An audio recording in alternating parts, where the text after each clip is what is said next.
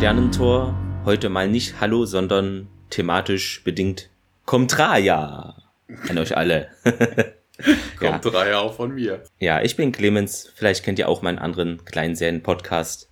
Erfolge und natürlich immer mit dabei ist auch der großartige, unbezwingbare, äh, was auch immer. Ein paar andere Adjektive könnt ihr euch dazu denken. Der Thomas, ihr kennt mich vielleicht auch von der dritten Macht. Dann haben wir ja schon die Folge jetzt angeteased oder besprochen, oder? Das war's jetzt, oder, Thomas? Äh, eigentlich ne, kommt Reihe. Also von wegen mehr ja. so zusammengefasst ist das eigentlich. Es, ja, es gab diesen Herrn und äh, ich finde, dieses eine Wort spiegelt die Folge gut wider und dann hören wir uns beim nächsten Mal. Da geht's nämlich los mit dem Staffelfinale. Ja, habt noch einen schönen Tag, oder? Das erinnert mich so ein bisschen an den Gerrit. Der die Tage war doch Gerrit, ne? Der diesen Typ von Star Trek gepostet hat und da kommt Dreier drunter geschrieben. Genau. Ja, ein bisschen quatschig drauf sind wir.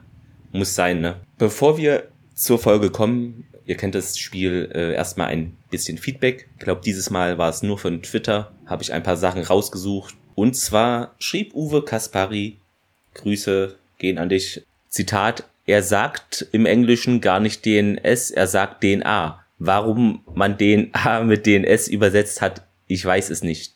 Das war dann mit der Frage an dich verbunden, ob das eine Bewandtnis hat, aber hat sich dann ja aufgeklärt, ne? Das genau, ist, ja, wir sagen ja im Deutschen ja auch DNA, ne? aber es ist halt Acid und DNS hatte ich ja eigentlich immer als irgendwas anderes verstanden, aber ist halt dann die Säure, das ist ja genau dasselbe. Ja, genau, das ja, war. Also mein Versehen, mea culpa. Ja, aber ich habe auch nicht dran gedacht. Ich kannte beide Begriffe, aber ich war dann auch unsicher, ob das nicht doch was anderes ist. Deshalb dachte ich, ach, das hat schon seine Richtigkeit. Ja, ja. kann schon mal passieren. Das war zur Hardcore-Folge noch, ja. Dann schrieb uns noch auch Stammhörer Gerrit Ludwig, der auch immer diese Com-Dreier-GIFs macht, ne? Passt ja auch jetzt. Bezüglich äh, darauf, dass er vor einigen Jahren eben ja auf Tele 5 mal ein Rewatch von Stargate äh, gemacht hat und er sich gerade gemütlich die Podcasts dazu anhört, ja, er hat dann nämlich nochmal in seine DVD-Box äh, geschaut und angefangen, das jetzt auf Englisch zu gucken. Und da fiel ihm eben auf, dass zumindest auf den deutschen DVD-Boxen da dieses 16 zu 9 Format abgeschnitten wurde und dran gezoomt wurde, denn ja, ist hier auf 16 zu 9 Format genau eigentlich und im Original wäre es 4 zu 3, beziehungsweise wurde es auch, glaube ich, in Format 4 zu 3 ausgestrahlt und dann eben ja so angepasst. Da hatte ich eben nur gefunden, dass das ja auch Netflix nun auch verfügbar ist, ne, in den USA, SG1, und da kann man wohl in den ersten, ich weiß es gerade nicht auswendig, ich hatte ihm aber geantwortet, was weiß ich, vier oder fünf Staffeln das Format auch auswählen. Also entweder Original 4 zu 3 oder eben das jetzt gängige 16 zu 9. Aber mehr ja, habe ich da auch nicht so wirklich zu gefunden, ne? Das, das ist schon affig, dass man das mhm. in Deutschland da nicht ausstrahlt, wo ich mir immer denke, hallo, was hat denn das mit, mit Ländern zu tun? Was, ich habe doch als Netflix selber, habe ich doch die Rechte dran gekauft, dann kann ich das doch ausstrahlen, wo ich Bock habe. Vielleicht ja. jetzt nicht, wenn, wenn das irgendeine Folge, Serie oder ein Film wäre, der irgendwie auf dem Index in dem entsprechenden Land steht, dann natürlich klar, ja, ne? Klar. Aber ich, das macht so überhaupt ja. keinen Sinn. Auch hier, da gibt's ja ganz, ganz viele Dinge, die es dann überhaupt nicht hier gibt und auch stellenweise in der EU nicht gab. Ne? Also da gibt's ja mhm. normalerweise diese Freizügigkeit. Damals war ja noch Großbritannien Teil der EU. Aber zum Beispiel Mystery Science Theater, die elfte und zwölfte Staffel sind's, glaube ich, oder sowas. Äh, die haben sie ja äh, ne, über Kickstarter oder so Becken sich haben lassen. Aber mal ganz ernsthaft, die gab's in England, aber hier nicht. Also wo ich mir auch denke, ey, Vielleicht kommt's ja noch. Wer weiß. Geht gar nicht. Ja. Auf jeden Fall hat er sich beschwert, dass eben das Bildformat nicht stimmt, aber kann man leider jetzt auch nichts dran ändern, groß. Ne? Dann noch von Seth Brundle. Er schrieb uns, dass sein Mittwoch von Podcast Sternentor und Chef Fontaine ja, präsentiert wurde. Da hat er nämlich äh, die Folge Enigma gehört von uns, glaube ich, und Feuer und Wasser wahrscheinlich von Chef Fontaine. Ich glaube, das war's auch schon zum Feedback. Es ergaben sich da noch längere, ja, interessante Diskussionen um Bildformate in verschiedenen Serien in Buffy und so. Da ist es wohl auch so, dass das Format nicht stimmt. Äh, aber ich glaube, das haben viele Serien das Problem. Das hat Stargate jetzt nicht exklusiv, dass das 16 zu 9 Format einfach angewendet wird und nicht beim Original belassen wird. Ja, aber das könnt ihr euch, wenn es euch interessiert, die Diskussion äh, bei Twitter dann einfach anschauen. Genau, das war es eigentlich schon zum Feedback. Thomas, wie heißt denn unsere heutige Folge? Nicht kommt Dreier? Erstaunlicherweise nicht, ja. Überraschung. Im Englischen heißt es Tin Man. Ist ja dann wahrscheinlich eine Anspielung auf den Zauberer von Oz. Ist ja sehr häufig in Stargate. Anzunehmen. Weißt Ja. du denn auf Deutsch? Auf Deutsch äh, heißt die Übermenschen. Finde ich jetzt auch nicht so. ein Highlight, aber- ja, das ist mehr so wie bei Khan, ne, die Augments oder Ja. sowas. Das hat jetzt. Aber als Übermensch stelle ich mir Ah. irgendwie anderes vor. Vor allen Dingen Menschen. Aber gut. Geschrieben hat uns die Folge Jeff King. Den kennen wir ja auch schon von Cold Lazarus und Bloodlines. Genau. Ja. Wer ist denn in der Regie heute? Das ist auch ein alter Bekannter von uns, Jim Kaufman. Nee, wobei, Quatsch, ist gar nicht. Nee, Ich neu. Hab, ja, ja, genau, stimmt. Das ist die erste und einzige Folge Ja. SG1, die er gemacht hat. Hab mich gerade gewundert. Ja, ja. ähm, nee, ich war bei, bei wem war ich denn? Ach Bei. Jeff King, Written Ja, by, ne? Der hat ja, Ja. zuletzt bei The Nox hat er ja gemacht. Genau, Jim Kaufman, erste und einzige Folge SG1. Er hat zweimal Poltergeist äh, gemacht, sechsmal Outer Limits, einmal Mission Erde und äh, wenig, wenig mehr und seit 2005 gar nichts mehr. Ich hatte jetzt auch mal einmal gegoogelt, ob der Typ irgendwie noch lebt, aber ich habe dazu jetzt irgendwie nichts gefunden. Zur Ausstrahlung in den USA, die Originalausstrahlung Freitag der 13. Achtung, äh, zweite 98. Ja, und bei uns war es wieder ein Mittwoch, 5.5.99. Noch kurz zur Quote. Die letzte Folge im ewigen Eis hatte ja 1,6 Millionen, 14% Sendeanteil. Heute etwas gestiegen auf 1,84 Millionen Zuschauer, das sind 15,1%. Also die kam wohl anscheinend gut an. Ja, Ja, scheint so. Wird ja immer Ja. besser. dann können wir ja schon anfangen. Und zwar, ja, natürlich beginnt wieder mit dem Teaser. Wir sehen, ja, ne, also bei, bei IMDB stand Off-World, ne Quatsch, im äh, Transcript stand Off-World in a Dark Building. Wir wissen nicht, ob das, also im ersten Moment, wir sehen einen, einen dunklen Raum, also mehr so Fabrikhallenmäßig, ne. Das könnte auch auf der Erde irgendwo sein. Also wir wissen erstmal nicht, wo wir sind, ne. Wir sehen halt ein verlassenes, dunkles äh, Fabrikgebäude, so scheint es. Ja, die Kamera schwenkt so ein bisschen. Und äh, wir sehen dann das Stargate. Das heißt, wir sind wohl doch auf einem fremden Planeten. Und ja, das Stargate ist aktiviert. Wir sehen SG1 äh, durchkommen. Und äh, ja, dann schaltet es sich aus. O'Neill sagt, äh, er macht so ein bisschen so einen, so Flugansager nach, ne? Von wegen, Ladies and Gentlemen, this is your Colonel speaking. Welcome to P3X9er89er, where it is a balmy room temperature.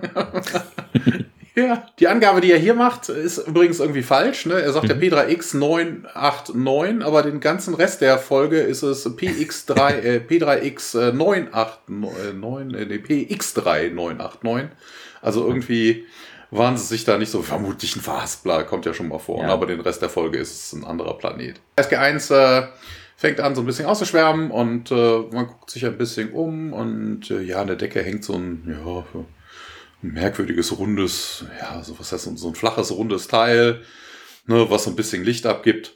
Ja, ne, keine Ahnung, niemand ist zu sehen, das fällt O'Neill auch auf, ne, Lichter seien an, aber niemand zu Hause. Ähm, Daniel sagt irgendwie, die Technologie wäre irgendwie fortschrittlich, wobei da überhaupt nichts von zu sehen ist. Also wie gesagt, es Mhm. sieht aus wie so eine, so eine Fabrikhalle. Also Zerranzte Fabrikhalle, ja. Genau, warum das jetzt irgendwie mehr advanced sein sollte, keine Ahnung. Ja, er sagt ja auch, most of the human inhabited Ja. planets. Also die meisten sind ja irgendwo im Mittelalter oder noch früher verhaftet. Ne? Also das scheint mehr so, ne, das sagt er auch. Äh, ne, so von wegen. Und dann sagt er halt von wegen, ne, sie wäre sogar more advanced than Earth. Und das stimmt halt einfach nicht. Also jedenfalls in dem Moment könnte er das nicht, nicht schließen. Also die sind höher entwickelt, der Planet, als so die anderen ne, mittelalterlichen Ja, oder das- mittelalterlichen Völker. Ne, da gibt's halt Technologie. Aber du siehst jetzt irgendwie nicht Hochtechnologie, keine programmierbare Materie oder ähnliches, was darauf hinweist, dass das Keine ausfahrbaren Betten aus den Wänden. ja, bisschen Geplänkel zwischen den Vieren und ähm, ja, ne, von wegen der This place has seen better days und äh, Danny stellt dann auch fest, ja, das scheint hier aber nicht uruldischen Ursprungs zu sein. Und äh, man fragt dann auch Tiag, ob er sowas ähnliches schon mal gesehen hat. Der verneint das. Und äh, ja, man erkundet ein bisschen weiter und Carter findet dann einen Computer. Und äh, selbst das ist jetzt kein Hinweis darauf, dass die weiterentwickelt sind, weil der Computer sieht eher aus so, ja, wie man sich das bei Perry Rodan oder so, so ein Lochkartencomputer in den 70ern vorstellt. Also Schalter und Hebel, also kein Touchscreen, kein, keine großartige Tastatur mehr oder weniger. Also es ist schon eher rudimentär. Das ist mehr so Steampunk-artig. Ja, Carter fummelt auf jeden Fall an irgendeinem Computer rum und dann gibt es einen, ja, vermutlichen Alarm. Also irgend so ein, so ein Klaxon-Sound im Hintergrund. Und, und ihr sagt dann, okay, das äh, klingt nicht gut. Ähm, Fallback auf dem Weg zurück in irgendeinem Hallengang. Also gibt so eine Art Sepp, ne? also so einmal blendende Helligkeit und dann sieht man das ganze SG1-Team, wie es dann ohnmächtig zu Boden fällt. Und dann kommen die Opening Credits. Darauf sehen wir nun Jack und Sam auf so eine Art sargförmigen Tischen liegen, wohl ausgenockt. Und ja, Jack wacht so langsam wohl auf, bewegt sich da und ja, bei Sam auch das gleiche. Sie haben jetzt auch nicht mehr ihre normalen Uniformen, mit denen sie da angekommen sind, an, sondern so langärmelig schwarze Sachen, Hem Hemd, Hose ähnlich mit so einem graue Linien waren das, ne? Mhm. Jeder sieht da ein bisschen anders aus, wobei jeder so Linien hat. Ja, ist so ein bisschen wie man das halt bei ähm, den, nicht den Bobbys, hier bei den Palastwachen in, mhm. In England oder bei der American Military Police, die haben ja auch so einen Streifen auf der Hose lang und die haben halt den Streifen auch aufs Oberteil gezogen, genau. ein bisschen dünner. Und ja, O'Neill wundert sich natürlich hier, was das eben soll und ja, Carter auch, hä, wo sind hier die Uniformen? Wie sind wir jetzt hier in diese Klamotten gekommen. Ja, und, und weiß das nicht, meinte aber nochmal hier, willkommen auf PX3989. Ne? Jetzt stimmt's. Hier ja. sagt das richtig. Wobei ich eigentlich jetzt, wo ich das sehe, eigentlich sagen muss, vermutlich ist der erste, die erste Aussage mhm. richtig. Die sagen ja sonst auch immer, die nennen ja die Planeten ja sonst auch immer P3X und dann mhm. drei Zahlen. Warum es jetzt hier PX3 sein sollte, auch wenn sich das durch den Rest der Folge zieht, war vermutlich doch eher die erste Aussage richtig ja. und der Rest war falsch. Ich glaube, ich hatte es mir nochmal in den Fehlern notiert. Vielleicht sehen wir das später nochmal. Ja. Habe ich jetzt aber gerade nicht im Kopf, genau. Carter merkt auch an hier, was ist hier los? Mein Transmitter ist weg und die laufen da jetzt umher und ja, wollen da anscheinend natürlich rauskommen. Dann sehen wir Daniel und Tialk, die sind immer noch K.O. Auf zwei anderen Tischen sind die. Ja, Sam beugt sich über Daniel und legt so die Hand auf seine Brust. Also will da wohl schauen, ob er noch am Leben ist. Und Neil ruft den dann auch mal hier, Daniel, Tialk, seid ihr okay? Und Tialk wacht auf. Das ja, ja. Ne, das ist aber auch geil, ne? Also von wegen an, angeblich sind die irgendwie bewusstlos und ein Wort ja, von ja. Sam reicht, um die wieder aufzu, weißt du, die springen ja förmlich direkt auf. also wegen die lagen da scheinbar nur rum und haben irgendwie ein Nörchen gehalten oder so im Dämmerzustand, weißt du, so mhm.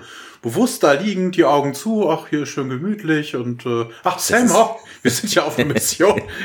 ja, du kennst es doch von Sam, das ist äh, die Männerflüsterin oder so. Ja, ja, ja. Es wird so sein. Vermutlich, ja, wobei, nee, sie hatte, also die Jumpsuit waren jetzt nicht tief ausgeschnitten, dass man einfach nee. nur wartet, dass er sich über einen beugt oder so, oh, Sam! Aber nein. Ja. Hier noch, hier noch keine Anspielung auf Skaters erotische Weltraumabenteuer. Nee. Daniel sagt, ihm geht's gut, also wohl auch besser wie sonst, äh, so in der Richtung und ja, kommt, also kann jetzt seinen Satz nicht beenden, denn eine Tür öffnet sich und da kommt so ein kleinerer eher rundlicher Mann hinein und der meint auch gleich hier, ah, kommt Raya und grinst da vor sich hin und geht zu Sam hinüber, wiederholt es nochmal. Man kann es ja jetzt schon sagen, der Charakter hier heißt Haaland. Ich denke da hier immer an den Fußballer Erling Haaland von Dortmund, ähnlicher Name. Und diese Rolle, also beziehungsweise der Name geht wohl darauf zurück auf den Sci-Fi-Autor Harlan Ellison, der unter anderem die TOS-Episode Griff in die Geschichte The City on the Edge of Forever geschrieben hat. Ja. Und halt noch Kurzgeschichten, Romane und sowas. Ja. Und er wird gespielt von Jay Brazo, wenn man ja, das so ausspricht. Brazo, ja, Brazo. irgendwie sowas. Ja. ja, ne? Der war unter anderem zweimal in MacGyver dabei, achtmal in 21st Jump Street, zweimal Highlander, also die Serie da mit Adrian Powell, nicht die Filme, und hat auch unter anderem Sonic gesprochen in der Zeichentrickserie. Akte X war er auch zweimal mit dabei, zweimal als Arzt oder Professor. Und in Atlantis spielt er auch nochmal mit als Lord Protector in The Tower. Aber das, da sind wir ja noch gar nicht, ne? Ja. Er taucht ja. auch ein weiteres Mal noch in SG1 auf. Das, ähm, dann haben wir hier nochmal, ich habe noch ein paar andere Sachen aufgeschrieben. Mhm. Er hat in irgendeiner G.I. Joe äh, Serie, Trickserie, okay. hat er 20 Mal den G.I. Joe gesprochen. Der hat in einer Folge Sliders mitgespielt, in ein, zwei Folgen Poltergeist, in Millennium hattest du gesagt. 65 Folgen ähm, in der alten Sabrina-Serie als Onkel Quickly, also als die Stimme. Den hört man ja, ja immer, glaube ich, nur am Telefon oder irgendwie sowas. Seven Days, äh, das Tor zur Zeit einmal, Outer Limits hattest du gesagt, SGA hat sie, und ganz, ganz wichtig, weil einer meiner absoluten Lieblingsfilme, er hat sogar in Watchmen mitgespielt, er hat einen Zeitungsverkäufer, also eine kurze Szene, er hat einen Zeitungsverkäufer gespielt. ah, okay. Ja, der hat ganz viel gemacht auch irgendwie. Genau, also wirklich, genau. Hier steht noch einmal Eureka und dann habe ich mir und viel, viel, viel, ja, ja. viel. Ich habe jetzt fünf Haus, denke mal mehr. Also die Liste ist wirklich ewig. 270 oder sowas, in der, also es ist eine lang, ellenlange Liste da. Genau, der kommt da jetzt an, begrüßt da alle und O'Neill fragen so zu Daniel, was möchte der? Und ja, der sagt dann, ja, ist wohl so eine Art Begrüßung. Harlan stimmt dem zu. Schaut das, auch relativ irre rein dabei. Irgendwie. Genau, hier muss ich ganz kurz einhaken.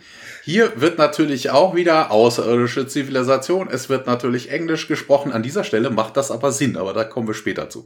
Das können wir jetzt noch nicht erklären, ja. sonst spoilern wir ja. Der Dr. Jackson meint dann ja auch, äh, okay, kommt Raya, hier, wir sind Entdecker von der Erde und ich bin Daniel. Ja, streckt so seine Hand aus und der Harlan meint dann, oh, das ist hier ihr Brauch, ja, und okay, hallo, streckt dann seine Hand auch aus. Aber ich glaube, er weiß nicht so recht, was er da jetzt machen soll. Genau, er streckt ja. sie einfach nur aus, ne? also einmal in den Raum und. Ja, einfach so. Hm. Er fragt auch den Daniel dann, ob er irgendwie der Anführer sei, aber nee, der verneint das. Und ja, O'Neill meldet sich gleich, nee, hier, ich bin das. Und O'Neill sagt dann, Kumbaya. Also, da gab es doch diesen Song, ne? Kumbaya, my Lord. Genau, oder so. Kumbaya, my Lord, ja.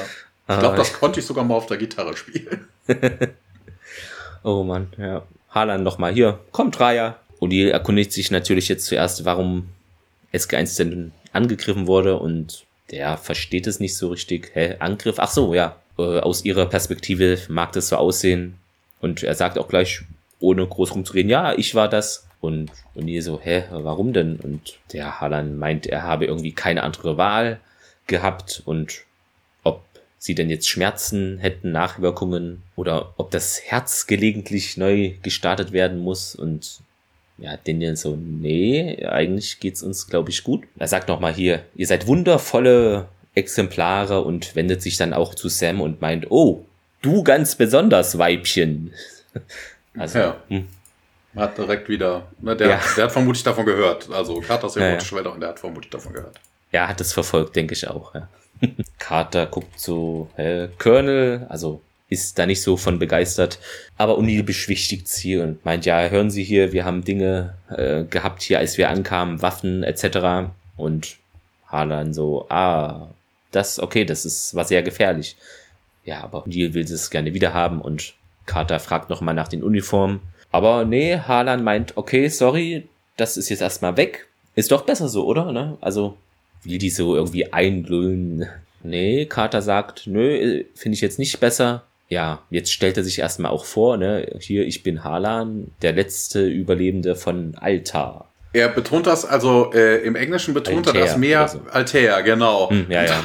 Das ist eigentlich der hellste Stern im Sternbild Adler. Ah ja, so, so. Ja, O'Neill so, was, letzter Überlebender. Hm. Bist du jetzt der Einzige hier oder auf dem Planeten? Der sagt, ja, das ist so, er wäre der Einzige und sagt auch irgendwie, die Waffen wären hier und sagt, hier kommt hier entlang, zeigt da so auf eine Tür und die gehen dann dahin. Man wäre jetzt in Sektion 3, da habe es wohl Probleme ge gegeben irgendwie und Krater fragt danach, erkundigt sich und ja, der Harlan redet dann von mechanischen Ausfällen irgendwie. Es sei wohl schwierig, diesen Komplex da alleine zu warten und und die fragt dann auch, ja, okay, aber gibt's hier nicht auch so eine Art Außenbereich von diesem Ort? Ähm, ja, der meint dann, ja, das ist oben alles, ne? Draußen, wir sind nämlich hier unten irgendwie.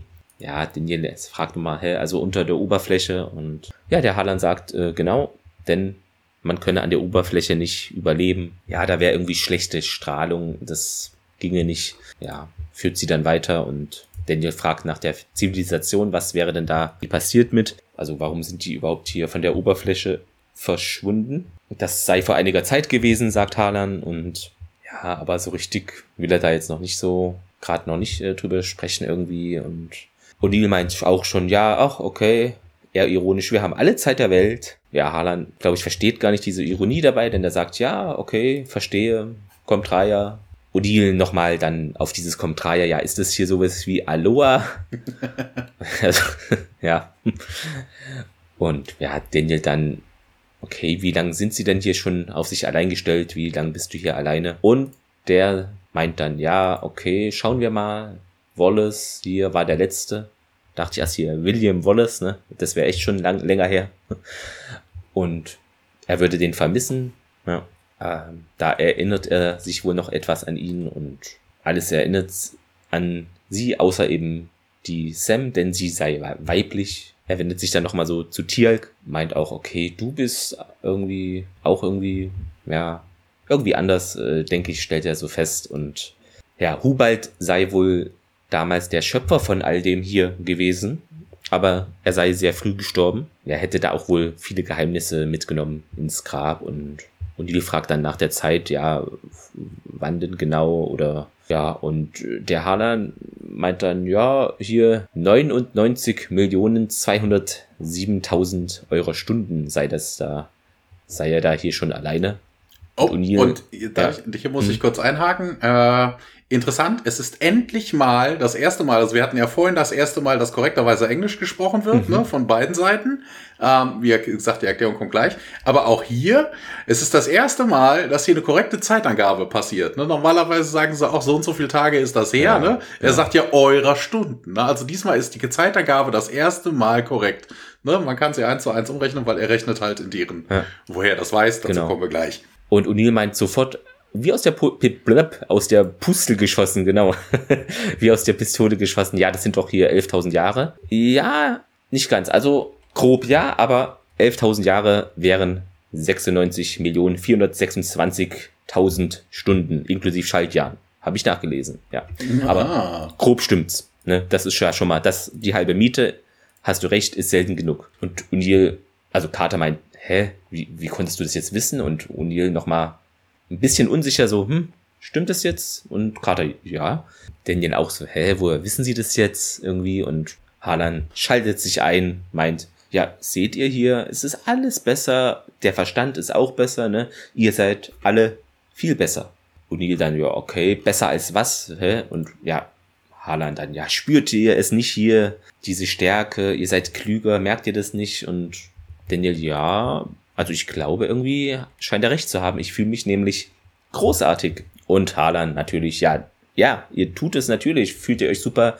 Ich habe euch ein super Geschenk gemacht hier. Ich habe euch alle besser gemacht.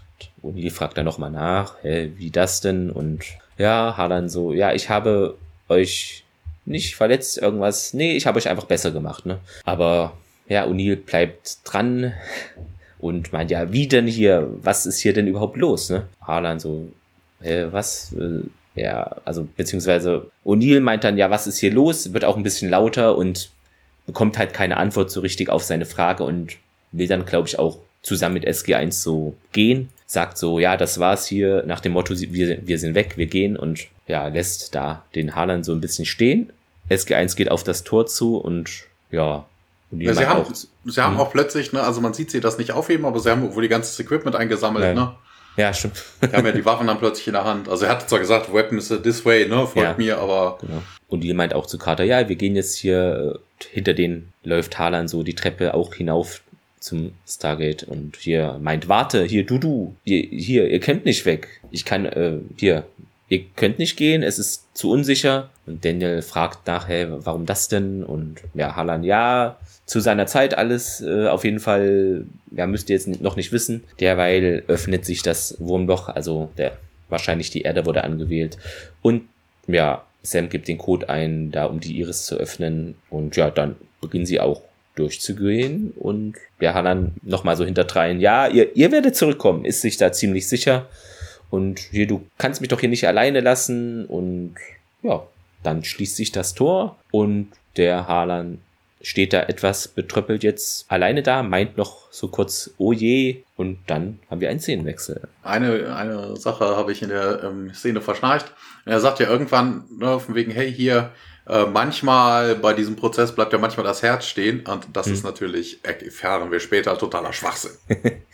Ja. So, wir sind in der Krankenstation. Alle Teammitglieder sind da. Dr. Fraser, ja, hier steht Hovering, also lehnt sich über O'Neill und äh, fragt ihn auch so, ne, Colonel, wie fühlen Sie sich? Und äh, er sagt, ja, hey, hier, besser als in meinem ganzen Leben bisher und das macht mir ein bisschen Sorge. Und äh, ja, Fraser sagt dann hier, das hier macht mich auch ein bisschen besorgt und äh, sie reicht ihm das Stethoskop, mit dem sie ihn vorher abgehorcht hat und äh, er nimmt es dann und setzt sich das selber auf die Brust, also er stöpselt sich in die Ohren und äh, ne, hört dann seinen eigenen Herzschlag und äh, ja, I don't hear anything. wie, wie kann das denn besser sein? Bin ich tot?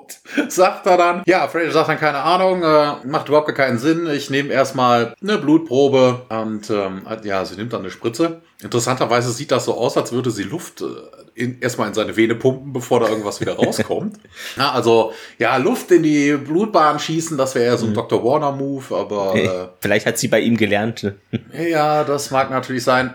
Es kommt auf jeden Fall kein Blut raus, sondern irgendein ein weißes, milchiges Zeug und äh, ja, und hier, oh Gott, Gott, hier, ne, was zur Hölle ist das? Äh, macht das aus mir raus. Und äh, Fraser ordnet dann an, dass sie irgendwie dann äh, ja hier einmal geröntgt werden sollen. Und äh, hier sieht man im Hintergrund, der irgendwie an sich an seinem Bauch rum, rumfummelt, so rüberstreicht. Und ähm, Carter könnte sich, ja, was hat er wohl mit uns gemacht? Und äh, ja, Fraser beruhigt sie alle. Und äh, ja, Tiag sieht man und er hebt sein Shirt hoch und äh, ja, ihm fehlt die Bruttasche für sein Gua'uld. Das stellt er dann auch irgendwie fest. Und O'Neill macht dann einen auf Terminator und äh, nimmt sich eine hier steht Knife, was natürlich Quatsch ist. Ne? Er nimmt sich ein Skalpell und äh, schneidet sich einfach mal den Arm auf. Und mhm. wie bei Terminator kommen da drin Maschinenteile zum Vorschein. Ne? Also Hydraulik, äh, Stängchen und Kabel und hast du nicht gesehen. Ja, Carter total entsetzt, aber O'Neill zeigt dir dann, was da drin ist.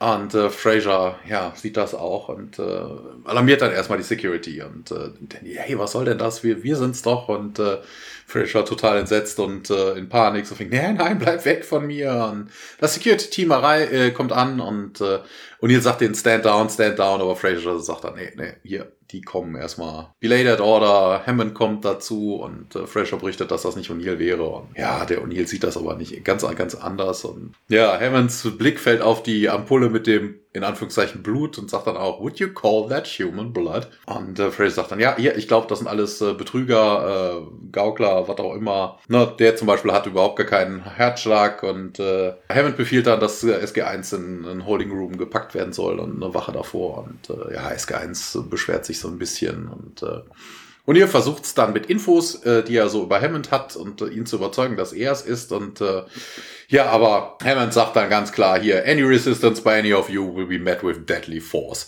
Also der lässt sich da überhaupt nicht drauf ein. SG1 wird abgeführt und ja, nur Security Team hinten rein und Szenenwechsel. Also ist es doch nicht mehr der Teddybär jetzt, oder? Das war doch ja, eigentlich. Ja, ja. ja. Er ist jetzt wirklich General.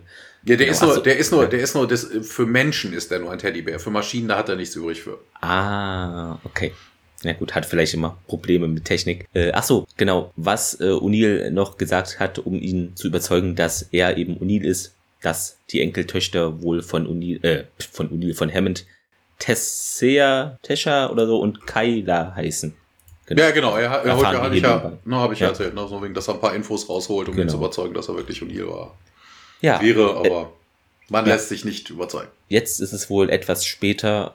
Ja, Janet und Hammond beobachten SG1 über den Computer, also über die Kamera, die da in der Brick, sage ich mal, hier, also in der Zelle oder ja, ist. Hammond sagt auch, ja, sie klingen eigentlich hier wie unsere Leute und bestimmt glauben sie auch, dass, äh, dass sie eben SG1 sind. Könnte natürlich auch ein Go-Ultrik irgendwie sein, ne? Und ja er weiß eben nicht, was er so glauben soll. Ne? Also, na klar, hier O'Neill hatte mit den Enkelkindern, mit den Namen, das hat gestimmt. Ähm, wo hätte er es sonst irgendwie her erfahren können, wenn es eben nicht der echte Jack ist? Aber ja, Fraser weist nochmal auf die Gefährlichkeit hin hier der Ult, ne?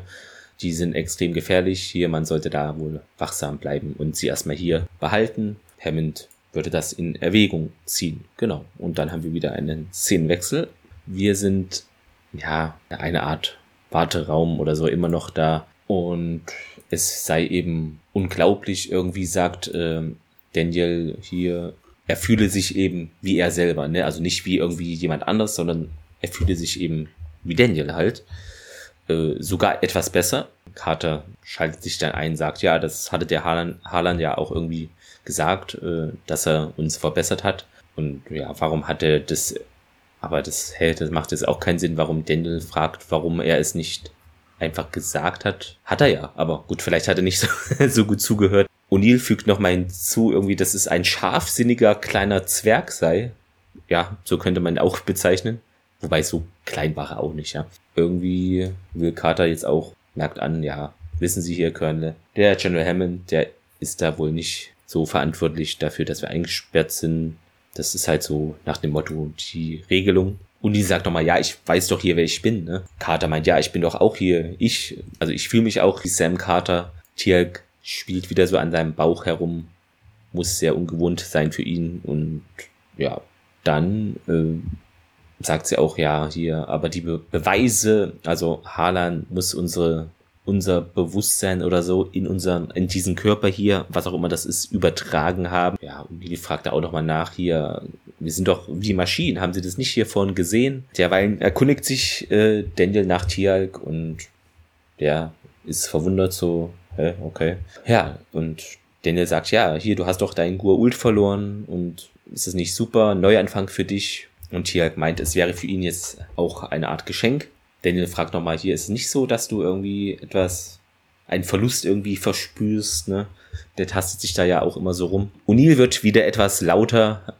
Um Himmels Willen, Daniel hier, bin ja froh, dass du so begeistert bist, aber Zeit für einen Realitätscheck. Äh, wir werden von unseren eigenen Leuten gefangen gehalten. Daniel nochmal, ja, hier, die können uns nicht hier immer für immer festhalten und ja, Jack so, hä, okay, warum denn nicht, ne? Was glaubst du denn, was passiert irgendwie? Bestimmt würde da der militärische Geheimdienst irgendwie auch nochmal mit uns irgendwas planen oder weitermachen, ne? Also ist da sehr besorgt. Aber Daniel lässt sich da nicht so von seiner Schiene abbringen. Er meint, ja, wir haben doch Rechte und ja, und hier so, ja, von welchen Rechten reden sie da? Carter will sich auch da einschalten. Wir sind hier immer noch, aber wird unterbrochen. Und die sagt, ja, menschlich. Ist es das, was äh, du sagen wolltest? Ja. Und dann leuchtet es auch der Kater jetzt ein oder sie gewinnt die Erkenntnis, dass eben das äh, Haaland eben gemeint haben muss mit hier, ich weiß, ihr werdet zurückkommen. Dann sehen wir Hammond zu dieser Arrestzelle gehen, da in einem Flur. Er spricht dann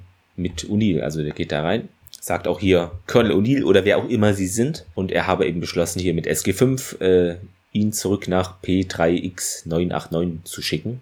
Was? Nee. Hm? Er sagt Colonel O'Neill, whoever you or whoever you are, I've decided to send SG5 back.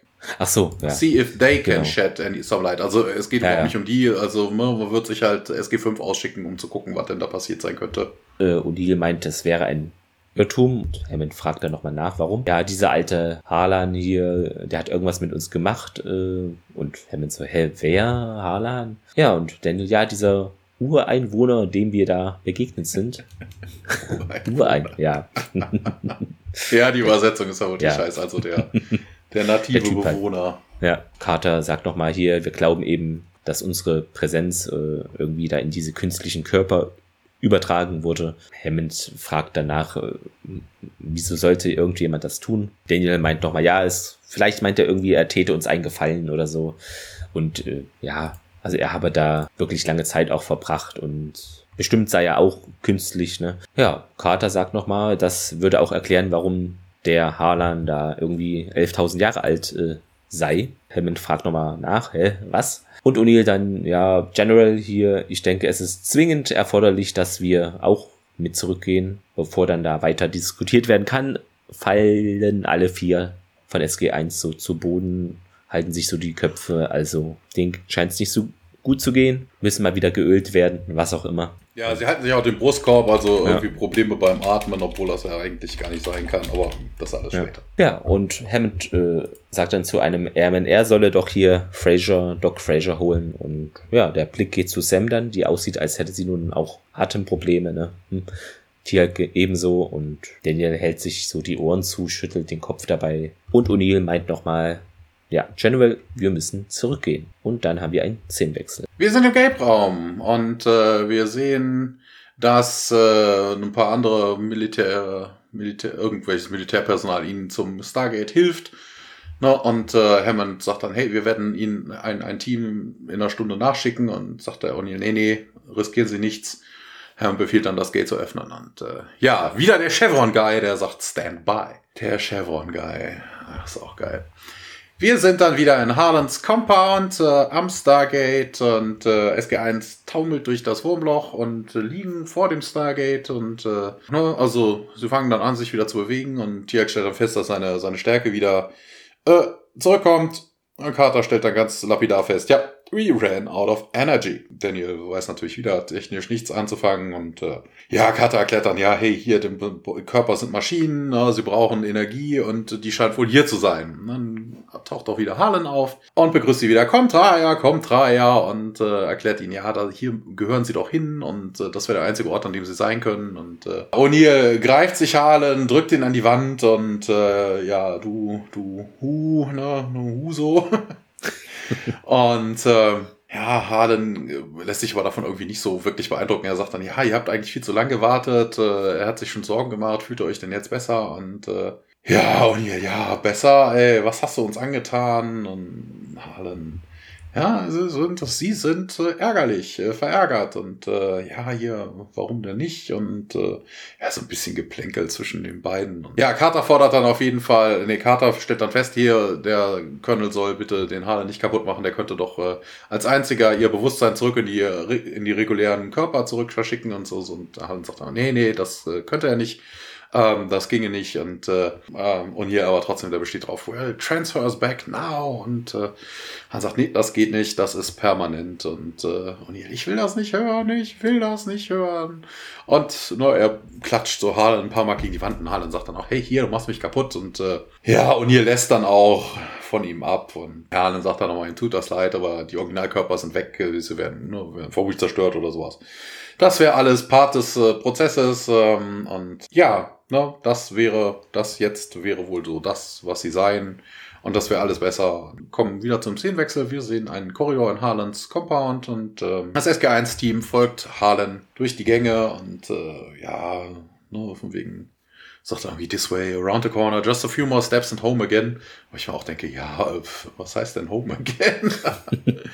naja, auf jeden Fall kommen sie an den Ort an, wo sie aufgewacht sind, auf diesem, diesem Labor mit den Liegen und äh, ja, dann sagt dann, ja, ruht euch aus, äh, ihr seid noch nicht voll aufgeladen und äh, na, hier dann meldet sich der Computer, also eine Computerstimme, so ein Alarm, ja, hier, Attention, es gibt wohl irgendwo einen Leck und äh, in Section 2 und äh, Harlan sagt dann, ja, hier, hier Section 2, hier seht ihr nun, warum ich euch brauche.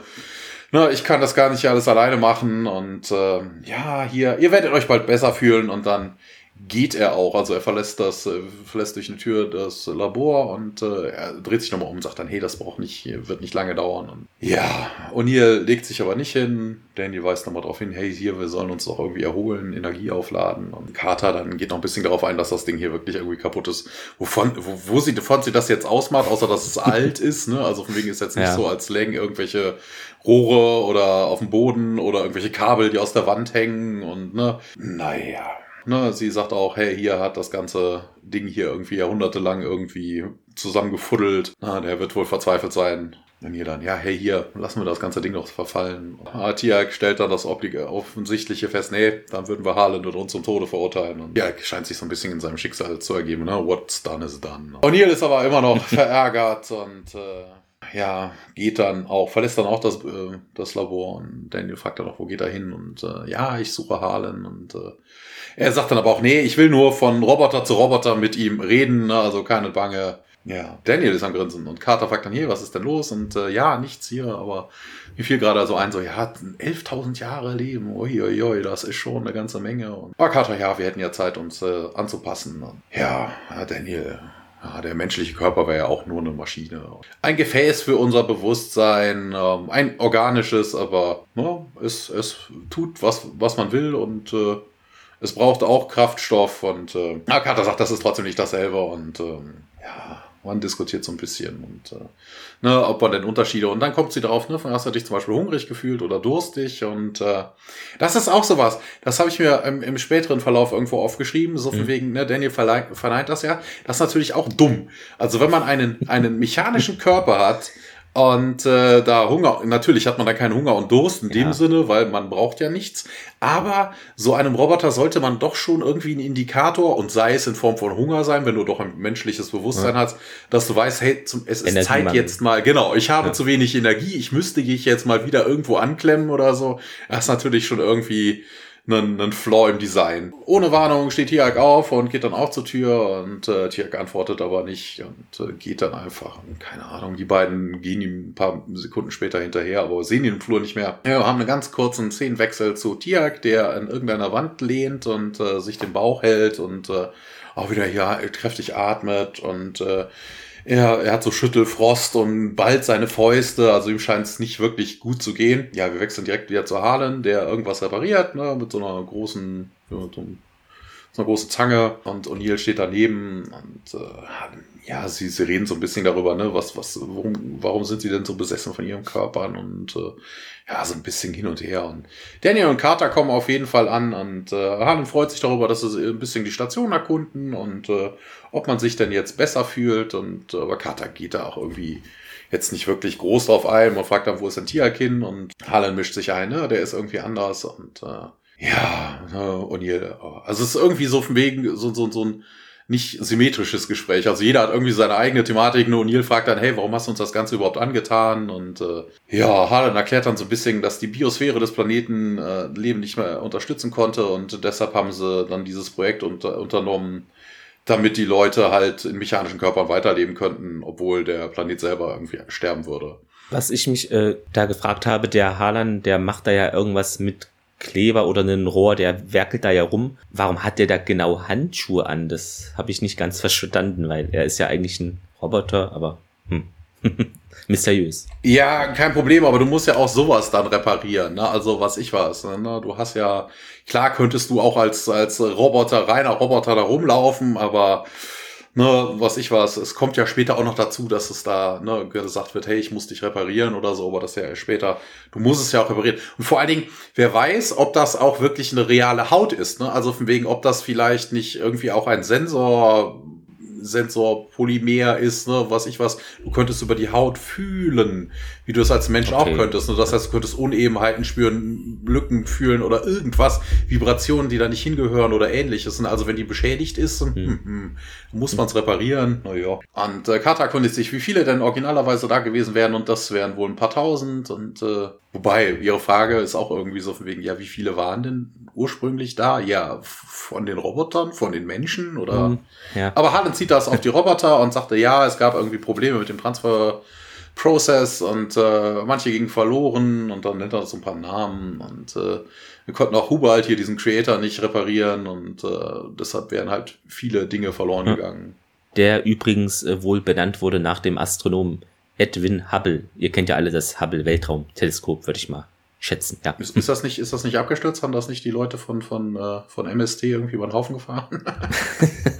Wer weiß. Ja, ähm, Carter erkundigt sich dann weiter, wo sind denn alle? Und man sagt, ja, manche sind durch den Ring, ne? die hätten irgendwie Portable Energy Sources mitgenommen und äh, aber kam nicht mal nach Hause, obwohl er ewig gewartet hat. Und ja, andere hätten das Gift, also das Geschenk nicht akzeptiert und haben sich dann irgendwie ended their existence, also die haben sich dann selber wohl umgebracht und äh, Daniel dann, ja, wie denn? Und äh, ja, ich glaube, ich weiß, warum die nicht zurückgekehrt sind. Die hatten auf dieses Gerede einfach keine Lust. Die haben gesagt, komm, ich gehe einfach weg und tschüss, Haaland. Ja. Naja, okay, Haaland erklärt dann, wobei ich mir denke, warum haben sie das, äh, haben die das dann so gemacht? Also, hm. aber man hätte sich auch anders umbringen können, aber er sagt, ja. ja, die sind irgendwie nach draußen gegangen, ohne Power Source und irgendwann ist die Batterie dann wohl nur andere haben, äh, andere haben sich für die Station geopfert, ne? also vermutlich irgendwelche Unfälle oder sowas. Ne? Er sagt auch, der, dieser Wallace, der letzte, wäre wohl ein Unfall gewesen. Und er wäre seitdem allein gewesen. Und jetzt, jetzt wäre alles besser, weil äh, ne, sie sind ja jetzt da und fragt dann Daniel auch so, hey, hier hältst du das mal gerade. Und Daniel fängt dann auch an, ein bisschen zu helfen und äh, Harlan total begeistert, kommt Raya, kommt Raya und ja, ja, wir, wir schaffen das schon, sagt er. Er erklärt nochmal, ja, man muss in der Nähe der Powers House bleiben, ne, im, im Falle dafür, dass sie, dass sie, dass sie äh, kaputt geht, ne, weil man muss sie reparieren und sowas. Ich dachte im ersten Moment so, hey, ist doch scheißegal, wenn du irgendwo weit entfernt bist von der Powers House, kaputt ist kaputt, also es lädt dich ja nicht auf, aber es geht natürlich um den Reparaturgedanken. Ähm, ne, ein paar Stunden könnte man zwar ohne, aber und hier, ja, hey, wir wollen nach Hause und äh, also Neil akzeptiert das einfach immer noch nicht. Ne? Harlan hat ja jetzt mehrmals gesagt, hey, die Körper sind kaputt und das funktioniert so nicht. Und äh, ja, so ein bisschen Geplänkel und äh, ja, aber das ist doch hier ein Geschenk, ne? Unsterblichkeit, 11.000 Jahre und weiter. Kommt wieder ein Alarm und äh, Coolant Leak ist es wieder. Und interessanterweise sagt der Roboter, der Computer jetzt nicht, wo es ist. Ne? Das hat er mhm. beim letzten Mal irgendwie gesagt, aber Harlan sagt dann, oh, oh, das wäre ganz, ganz, ganz, ganz, ganz, ganz, ganz, ganz schlecht. Aber woher er das jetzt weiß, weil der Roboter, der Computer sagt halt wirklich nur Attention Coolant Leak, ne? Also nicht von wegen Disastrous und ja. hast du nicht gesehen. Der spürt das. Ja, kann sein, aber wozu brauche ich dann überhaupt die Stimme? Ja, ne, aber er erklärt dann, hey, das wäre wohl die Power Source und äh, er hätte sich zu lange da die vernachlässigt und äh, ja, wir müssen uns beeilen, wir müssen uns beeilen, sonst würden alle sterben, sagt er und dann kommt es auch zu einem Szenenwechsel. Wir sind in diesem Raum mit diesen Computern, diesen Steampunk-Computer-Gedöns Harlan meint dann, ja, er glaube hier irgendwie der Thermokompensator, da gäbe es eine Fehlfunktion. Er geht zu dem Computer und ja, irgendwie Röhre 18 sei verloren, zieht da irgendwie Wärme aus dem Planetenkern an. Da muss das irgendwie entlüftet werden, das System. Der Oberflächenwind treibt da irgendwie sauren Regen irgendwie in dieses Belüftungssystem rein. Ja, die Ventile seien irgendwie auch zugerostet. Also ganz viel ist da wohl im Argen. Carter fragt nach, was hält uns hier überhaupt aufrecht? Also was klappt hier irgendwie noch überhaupt? Und Haaland sagt ja, das gebe hier wohl Reserveenergie, eben wie auch bei der Rückkehr von der Erde und der Computer piepst wieder hier, nicht viel Zeit irgendwie und Daniel fragt, ist es schon mal vorgekommen? Aber Harlan meint, nee, eigentlich seitdem hier Wallace noch lebte, da war das wohl noch nicht so. Also er habe ihn auch wohl da erschaffen, um eben die Sachen gemeinsam da zu reparieren. Man müsse nun zusammen zu äh, arbeiten. Jack beginnt nun zu versuchen, da Knöpfe zu drücken und Harlan schlägt ihn ein bisschen auf die Hand, so hier, helft mir. O'Neill jetzt mehr oder weniger, ach ja, mein Gott, na schön, von mir aus. Wo ist Tialk äh, überhaupt? Wir könnten ihn doch brauchen. Harlan will eher so das Thema wechseln, mal, ach, spielt irgendwie keine Rolle für uns. Der sei eh anders und was machen die jetzt, fragt Carter. Laut Harlan müsse man eben diese Entlüftungen da, die meisten abschalten, irgendwie neu nochmal öffnen, umleiten auch, zieht dann so eine Karte heran und zeigt auf dem Bildschirm, ja, da müssen wir irgendwie lang und Carter fragt, wie man diese Öffnungen da, wie man das dann aufmacht und laut Harlan eben ist es eine automatische Steuerung irgendwie, die funktionieren da nicht mehr. Das sei eben alles zugerostet, hat er eigentlich eben auch schon gesagt. Naja, man müsse die Entlüftungsschächte da öffnen und zwar von Hand. Man solle eben den Verstand nutzen. Also hier nutzt euren Verstand, sagt er. Er habe dafür gesorgt, also wahrscheinlich auch, dass sie irgendwie cleverer sind und ihr habt jetzt irgendwie alle Antworten, die ihr braucht geht los, komm, hinfort, sagt er auch, fand ich sehr interessant im Deutschen. Hinfort. Klingt dann wie so ein Mittelalterfilm, naja. Genau. passt zu dem auch irgendwie zu dem Typen. Okay, und dann Sam und Daniel rennen dann weg. Jack sitzt doch so da, Harlan fuchtelt da mit den Händen.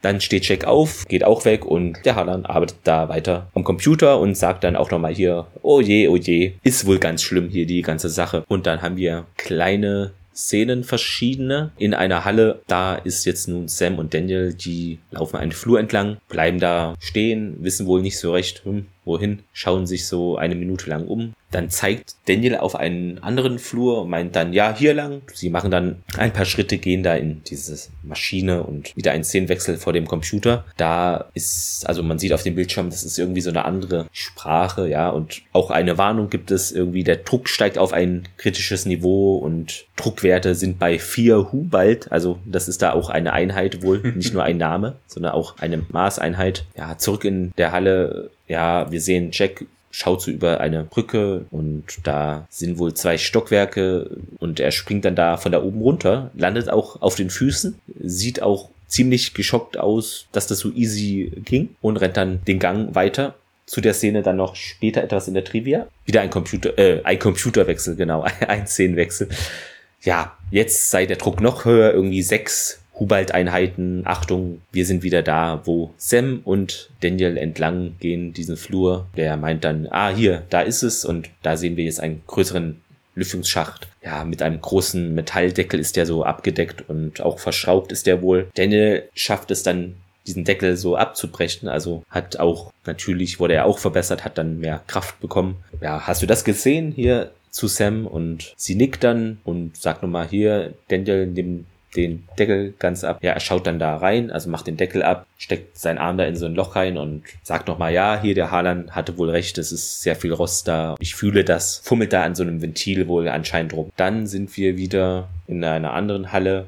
Da sehen wir den Jack jetzt äh, entlang gehen, der auch dort so einen Lüftungsschacht findet und diesen Deckel da aufmacht, also ähnlich wie Daniel, steckt da seinen Kopf hinein und wir springen dann wieder. Also es geht hier wirklich hin und her sekündlich eigentlich bei Daniel und Sam, die jetzt da aus dem Inneren des Lüftungsschachts, äh, der Daniel versucht irgendwie die, das freizulegen und meint dann, ja, er habe es geschafft. Nun bei dem Computer zurück irgendwie, ja, der Druck steigt noch mehr als eh schon. Nochmal eine Warnung hier, acht Hubalt-Einheiten wären das jetzt. Zurück zu Sam und Daniel, der jetzt wieder diesen, also Sam schließt jetzt diesen Entlüfter, macht den Deckel da wieder drauf. Ja, es bebt, wackelt da etwas und wir sehen jetzt nun, wie Jack da bei seiner Entlüftung da woanders das äh, auch ja entlüften will. Ja, dann wieder diesen Computer irgendwie. Zehn Hubalt-Einheiten sind's jetzt, ne? Also Haaland drückt da nochmal einen Knopf, vielleicht bringt das ja was. Wobei das interessant ist, dass sie sich überhaupt nicht komplett trennen. Ne? Also dass äh, ja. Art Carter halt mit Daniel unterwegs Stimmt, ist, ja. das ist so irgendwie so ein so ein Vorurteil, was vermutlich noch in den Köpfen drin ist. Ne? Also Carter könnte das als schwache Frau ja überhaupt nicht alleine halten. Das sind alle Roboter. Die können vermutlich von der Stärke her genau Wahrscheinlich. dasselbe. Ne? Ja. Das heißt, man hätte auch drei Dinger entlüften können Eigentlich gleichzeitig. Wahrscheinlich schneller wären sie gewesen, ja. Übersteuern sie das Ablassen vom Dampf, jetzt sagt die Stimme. Und jetzt wieder zurück bei Jacks Entlüftung. Da hat er immer noch so eine Hand in dem Rohr, friemelt darum und meint jetzt, äh, nee, noch nicht, Harlan, noch nicht. Dann sehen wir eine große Dampfwolke da oder Welle die da auf Jack trifft, ihn auch zu Boden wirft. Also da ist wohl ordentlich Druck drauf hier. Der schreit auch, hat Schmerzen. Okay, ja. Ja, das, äh, das habe ich mir erst später aufgeschrieben bei einer mhm. anderen kurzen Szene, aber das macht eigentlich überhaupt gar keinen Sinn. Also warum sollten Roboter irgendwie, warum programmiert man Roboter mit Schmerzen? Also ja. das ist auch die Szene, wo ich mir aufgeschrieben hatte, so von wegen, es wäre eher sinnvoll, den Hunger einzubauen, ne, von wegen Batterie leer oder sowas. Aber das mit den Schmerzen ja. macht null Sinn für einen Roboter. Ja, die haben diesen Gefühlschip von der Borgkönigin oder so. Ja. Ja, ja oder, oder ist es eher, oder ist es mehr sowas von wegen, das ist noch in deinem Kopf. Also du wirst geschlagen ja. oder gehauen so. oder Wobei, dann hätte O'Neill auch, wo er sich den Arm aufgeschnitten hätte, schreien müssen, ne? weil sowas tut ja auch weh. Aber kann natürlich sein, dass das einfach noch in deinem Kopf ist. Ne? Also du, du merkst eine Verletzung und dein menschliches Bewusstsein sagt sich au, au. Ne? Also mhm. Vielleicht ist das auch sowas. Aber bei sowas stelle ich mir dann immer die Frage, wenn du dann räumlich oder auch, die sind ja planetentechnisch dann ja getrennt, die sind dann ja kurz auf der Erde, da müsste das ja auch irgendwie dann so getrennt sein. Ich weiß nicht, ja. Aber theoretisch könnte es auch so sein. Oder dass es nach einem, dass man sich so dran gewöhnt und dass es dann irgendwie schwächer wird, könnte ja auch sein. Ja, ja wird nicht so ganz äh, beleuchtet hier. Man muss es einfach so hinnehmen, wie man es sieht. Ja. Jetzt geht's richtig ab hier zwölf Hubalt-Einheiten nun, also irgendwie das steigt trotzdem weiter. Jetzt wieder Szenenwechsel, aber Jack ist da ja immer noch und dann sehen wir Tialk, wie er auf einmal da auftaucht und den O'Neill da wirkt und ja, der so, Tialk, hier, mein Gott, was machst du da? Computerstimme nochmal, hier, katastrophales Kühlmittelversagen, da steht bevor. Harlan sieht natürlich besorgt aus, wieder rübergesprungen zu Jack und Daniel. Der sieht da so unbenutzte Rohre. Jack steht dann auf, als Tialk wieder auf den zustürmt und meint er ja, komm, komm schon, Tialk, was soll das? Und hat sich jetzt so ein Rohr genommen. Der O'Neill schlägt da auch relativ hart zu auf den Tialk, aber ja, der streckt so seinen Arm aus und dann sieht man, wie dieses Rohr sich einfach nur verbiegt. Jack ist darüber natürlich äh, geschockt, wird dann von Tjalk äh, gegen eine andere Wand äh, geschleudert, hat auch Schmerzen und schreit dann, ja, und dann Tjalk bricht da irgendwie so eine Reihe da von den Rohren und dann irgendwie, da kommt auch dieser Dampfstrahl, sag ich mal, heraus und dann wieder diese Computerszene da, wo der Harlan ist, da sehen wir jetzt auch auf dem Bildschirm visuell, dass das alles nicht so gut ist gerade, ne, ein roter Balken da, aber der verschwindet wieder, also ist der Druckausgleich irgendwie ist da wohl geschafft, der rote Balken geht wieder zurück. Und die Stimme sagt es auch, ja, hier genug Druck wurde abgelassen, geschafft und kommt Raya, sagt die Stimme auch. ne? da, da, weiß man wahrscheinlich, wer diese Sache programmiert hat. Ja, ja aber die Stimme hört nicht nur, nicht nur Harlan, also hm. die scheint wirklich überall zu, ja, ja. zu sein, weil sonst genau. würde Daniel hat, jetzt nicht nee, was sagen. Hat er wahrscheinlich selber programmiert, der Haaland. Szenenwechsel zu Daniel und Sam. Ja, Daniel so, ja, yeah, wir haben es geschafft. Dann springen wir auch schnell wieder zu dem Kampf zwischen Jack und Tialk. Der setzt sich wieder auf und dann gleich packt ihn aber sofort der Tialk wieder, ja, und hält dann sein Gesicht, also nicht sein, sondern Jacks Gesicht in dieses Entlüftungsrohr, ne. Da sieht man da Dampf ausströmen, tut auch wohl weh. Ne? Wieder eine andere Szene zu Daniel und Sam, die nun den Jack schreien hören und dann in dessen Richtung rennen. Ja, und dann haben wir erneut einen Szenenwechsel. Wir sind jetzt äh, zurück bei diesem Kampf. Der Tier Kelchek da immer noch in diesen, ja, an dieses Rohr so gedrückt, wird da auch wohl ohnmächtig, wobei das natürlich hier wahrscheinlich der falsche Begriff wäre. Er verliert seine Funktion temporär, keine Ahnung, wie man es nennen mag. Ja, derweilen schnappt sich nun Tialk einen großes, ja, so wie so ein Hammer, irgendwie ein Werkzeug ist es wohl und will da auch hier auf den Check draufschlagen und in dem Moment aber stürmen Sam und Daniel hinein. Pater Matiak nicht und ja, hebt gerade noch so dieses Werkzeug, will gerade zuschlagen, aber anscheinend äh, macht er das dann doch nicht. Ach so, genau. Wir sehen jetzt wieder, wie zu Beginn der Folge, dieses Licht und so ein komisches Geräusch und auf einmal ist es Tialk, der verschwindet, also nicht alle, sondern nur Tialk. Da sehen wir nun auch den Haaland stehen. Haaland, ich sag schon Haaland wieder, hat eine Art, weiß nicht, lasermäßige Waffe, irgendwas ist es wohl. Und der Jack hat mittlerweile, er hatte ja Schmerzen, hat sowas wie so ein kreisrundes Loch irgendwie in der Wange auch. Hat mich etwas an Terminator erinnert. Ja, das ist ja hier einige ja. Anspielungen drauf. Ne? Haaland meint hier, ach, der Schaden, das kann man irgendwie reparieren, das ist wohl nicht so schlimm. Derweilen legt Jack da seine Hände auf diese Wunde und es gibt so kleine elektrische Funken. Das wird wieder und Ihr Freund auch, sagt Harlan. Und was ist mit Tialk? fragt er O'Neill. Und Daniel, ja, du hast ihn umgebracht. Und Harlan relativ trocken, ja, er hat leider nicht mehr funktioniert. Daniel so, hä, wie wird das, was ist jetzt mit dem, ist er, wenn er tot ist? Oder was ist da jetzt irgendwie? Ja, Harlan dann so, ja, werdet ihr dann sehen. Also jetzt, wo die Station repariert ist, geht einfach zurück in euer Quartier und wartet. Äh, ja, ihr werdet es schon irgendwie sehen. Dreht sich dann um der Harlan und geht weg. O'Neill meint nochmal, ja, behaltet den mal schön im Auge. Daniel dreht sich um und folgt dann dem Harlan und ja, Sam auch. Dann sehen wir Daniel und Sam einen Flur entlang laufen. Ja, so eine größere Tür ist da wohl, die hämmern dann dagegen und. Ja, das ist aber schon die nächste ja. Szene. Oh, habe ich mir gar nicht. Das ist hier gar nicht getrennt bei mir, genau. das ja, hier fließend weiter. Der Szenenwechsel kommt nach äh, O'Neill sagt, dass äh, keep an eye on him und äh, Daniel und äh, folgen ihm. Carter geht ja auch hinterher. Und dann kommt eine neue Szene. Wir sehen nämlich den, die Tür zu dem Labor. Ja, und äh, sie kommen dahin, die Tür ist geschlossen und äh, Daniel klopft und sagt, Harlan, mach auf. Und Carter ist auch am, am Brüllen und äh, Harlan von der, nee, nee, geht weg, geht weg. Und äh, ja, Daniel, was, was tust du da drin? Und ja, es wird wohl alles gut. Und ja, Carter dann, ne, er macht wohl einen neuen synthetischen Tialk, okay. Harlan versucht sie nochmal nochmal wegzuscheuchen. Und Carter dann, ja, wie, wie ist denn das möglich? Und äh, Daniel, ach so, ah, stimmt, sie brechen die Tür auf. So war das. Äh, ach nee, ich habe einfach zu weit runtergescrollt. Na, Harlan, auf jeden Fall, Daniel und Carter brechen die Tür auf. Also sie haben ja robotische Kräfte und ziehen einfach die Tür hoch. Die drücken sie dann einfach hoch. Und äh, er steht äh, vor so einem Inkubator und äh, ja, geht, geht, geht. Na, Carter sieht dann, was da drin ist, nämlich so so ein halbfertiger Tierjag. Also es ist halt der Darsteller und der ist mit irgendwelchem Schleim bedeckt. Ne? Also, ja, geht jetzt, geht jetzt, geht jetzt. Und, ne? Aber Harlan, ja, geht irgendwie jetzt auch auf die Frage nicht drauf ein, wie das irgendwie möglich sein. Und er sagte, ja, hier, da waren halt zwei Bewusstseinsinhalte, ne? die Kreatur in ihm, ähm, zwei Inhalte und äh, die konnten irgendwie nicht zusammen mit, miteinander existieren und äh, deswegen sei der Freund äh, halt äh, fehlerhaft gewesen. Und äh, er hätte das damals nicht gewusst, dass er anders wäre und äh, er wird den Fehler halt nicht nochmal machen und Carter dann, ja, aber hier, erklär dich doch mal, wie kannst du denn einen neuen synthetischen Tierjagd machen ohne das Original? Und wo ich mir dann auch denke, ne, also, hm, also Bewusstseinsinhalte, ja, ne, also, ja, ist egal. Wir kommen gleich drauf. Also macht eigentlich wenig Sinn, weil du könntest ja theoretisch, also anstatt das Consciousness einfach nur zu verschieben, könntest du es ja auch irgendwo hin kopieren und dann einfach immer wieder ja, so aber auf eine Festplatte, so, sowas in der Richtung. Ja, aber das haben sie scheinbar nicht äh, entwickelt, die Technologie. Also es ist halt wirklich ein, ein, ein Copy vom Original zum, äh, zum synthetischen Körper hin. Also ohne das funktioniert das wohl nicht und das ist wohl auch was, was Carter auffällt. Sonst hättest du ja auch die anderen Toten, die sie jetzt zu beklagen hätten, ja, einfach aus einer stimmt. Kopie, die du irgendwo in der Datenbank hast, einfach wiederholen. Ne? Und ihr kommt dazu und sagt dann, hey, Harlan, mach die, mach die Maschine aus. Und äh, ja, aber das ist noch nicht komplett. Und turn it off.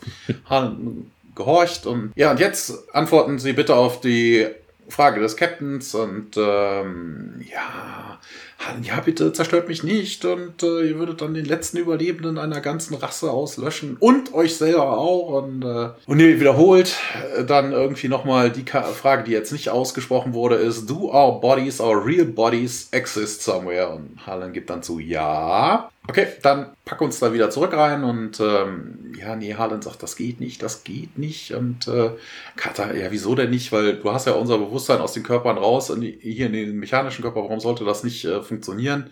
Wobei das äh, ist eigentlich eine blöde Aussage, ne? Natürlich, die Leute haben damals Interesse daran gehabt, ihren, ihren Körper, also ihr Bewusstsein aus einem biologischen Körper in einen mechanischen zu packen.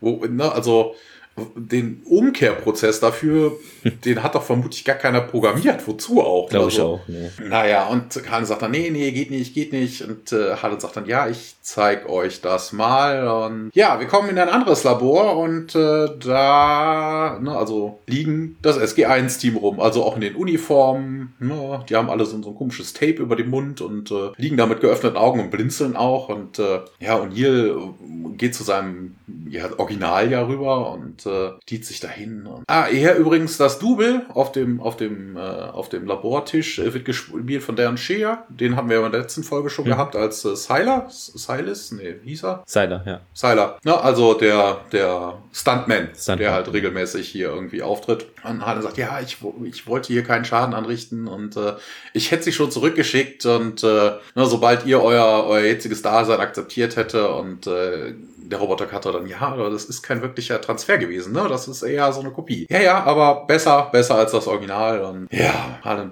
sagt dann auch, ja, hättet ihr euch nicht so, nicht drauf insistiert, hättet ihr euch nie gesehen, ne? Sobald der Transfer äh, successful gewesen wäre, hätte man die anderen wieder zurückgeschickt. Die hätten gar nichts von eurer Existenz gewusst und äh, ja, er hätte halt gehofft, dass das bei denen dann auch so wäre, also dass die halt ihre, äh, ihre jetziges Dasein akzeptieren. Und äh, ja, Robert O'Neill stellt fest, we can never go back. Und Harlem bestätigt das. Äh, wir sehen Roboter Carter, wie so bei Tiag den, den Knebel vom Mund nimmt und äh, Tiag äh, sagt dann auch direkt, also der richtige Tiag, Captain Carter, also er ist direkt wach. Aber habe ich mir auch überlegt, also ich habe mir auch hier eine Notiz gemacht, das muss aber ein Mörderpflaster sein. Also dass du da total betäubt liegst, nur weil du so ein Pflaster auf dem Mund hast, ne? Noch blinzelst und Der weiß, was da draufgesprüht wurde auf das Pflaster, oder? ja, genau. Und Harlan hat ja auch, so wie ich ihn so irgendwie verstanden habe, war das ja auch so, wegen, die hätten ja überhaupt von der ganzen Geschichte nichts gewusst, ne? Sonst wären die ja vielleicht nochmal zurückgekommen oder so. Das muss ja, Ja. wirklich das Mörderding sein, auch mit geöffneten Augen, dass du überhaupt nichts mitkriegst. Also das muss schon total das, äh, würden andere Drogendealer für Geld bezahlen. Ne? Also Carter stellt fest, hey, es geht ihm wohl gut und der Roboter steht nun wieder auf, der Roboter O'Neill steht nun wieder auf, äh, man geht Ne, Daniel geht zu O'Neill, also der Roboter Daniel geht zu O'Neill, nimmt ihm auch da den Kleber vom Mund und Harlan macht die anderen, anderen Mitglieder frei und äh, ja, jetzt gibt's wieder dieses typische doppelte Lottchenspiel und äh, ja, O'Neill dann Daniel und Roboter Daniel, ja, irgendwie schon und ja, ne, man, dann setzt sich der Roboter Daniel neben den richtigen Daniel und äh, nimmt da das Tape ab und interessanterweise sagt dann, das wird auch äh, als, äh, als Fehler bei der IMDB drin geschrieben, ne, O'Neill, also der richtige O'Neill fragt dann, Ja. Harlan, wo bist du denn gewesen? Und äh, ja, die kennen sich ja eigentlich gar nicht. ne? Nee, das Originalteam ist ja betäubt worden worden, und dann da irgendwie betäubt auf diese Liegen gelegt worden. Also woher Harlan, ja, ich war sehr, sehr fleißig. Und, ja, O'Neill dann, ja, aber mit was denn? Und äh, ja, hier, guckt euch doch, ne, die Synthetic Others habe ich geschaffen. Saving the Planet. also, busy, busy. Ähm, ja, Synthetic, äh, dass das nicht das Original ist. Also O'Neill steht so ein bisschen, also der Richtige auf der Leitung und äh, ja, Harlan entschuldigt sich nicht mal, dass er sie so lange irgendwie betäubt hätte und äh, ja, sein normaler Plan hätte wäre fehlgeschlagen und äh, aber er wird ihnen versprechen, man ist, man kann gehen, wohin man will, also man könnte wieder nach Hause gehen und Carter sagt dann, ja, this is impossible. Da frage ich mich, warum? Ne, also Hm. Hä? Und Roboter Carter stimmt dann auch zu, ne? Von wegen, wir hätten nicht mal gewusst, dass wir verändert worden sind. Und äh, ja, so ein bisschen Technobubble. Recreating the neu- neural structure on und äh, ah, Roboter Carter, ich weiß, ich weiß, das äh, macht das Unsicherheitsprinzip irgendwie zunichte und wir sind doch beide identisch bis hin zu der, äh, zu dem äh, Leberfleck auf unserem und dann die andere Karte. Psst, psst, psst. Tiaga konnte sich in der Zwischenzeit, ja, gibt's ja keine Kopie von mir, aber ja, Hahn, ja, ich habe den aber desintegrieren müssen. Und Tiaga ganz schuld, I see. Alter, weißt du, im Transcript steht, he seems offended by this. Nein, das ist der normale Tiergeist. Ja. ah, ein bisschen Geplänkel noch und äh, ja, alles spricht durcheinander und dann kommen wir auch nochmal zu einem Szenenwechsel.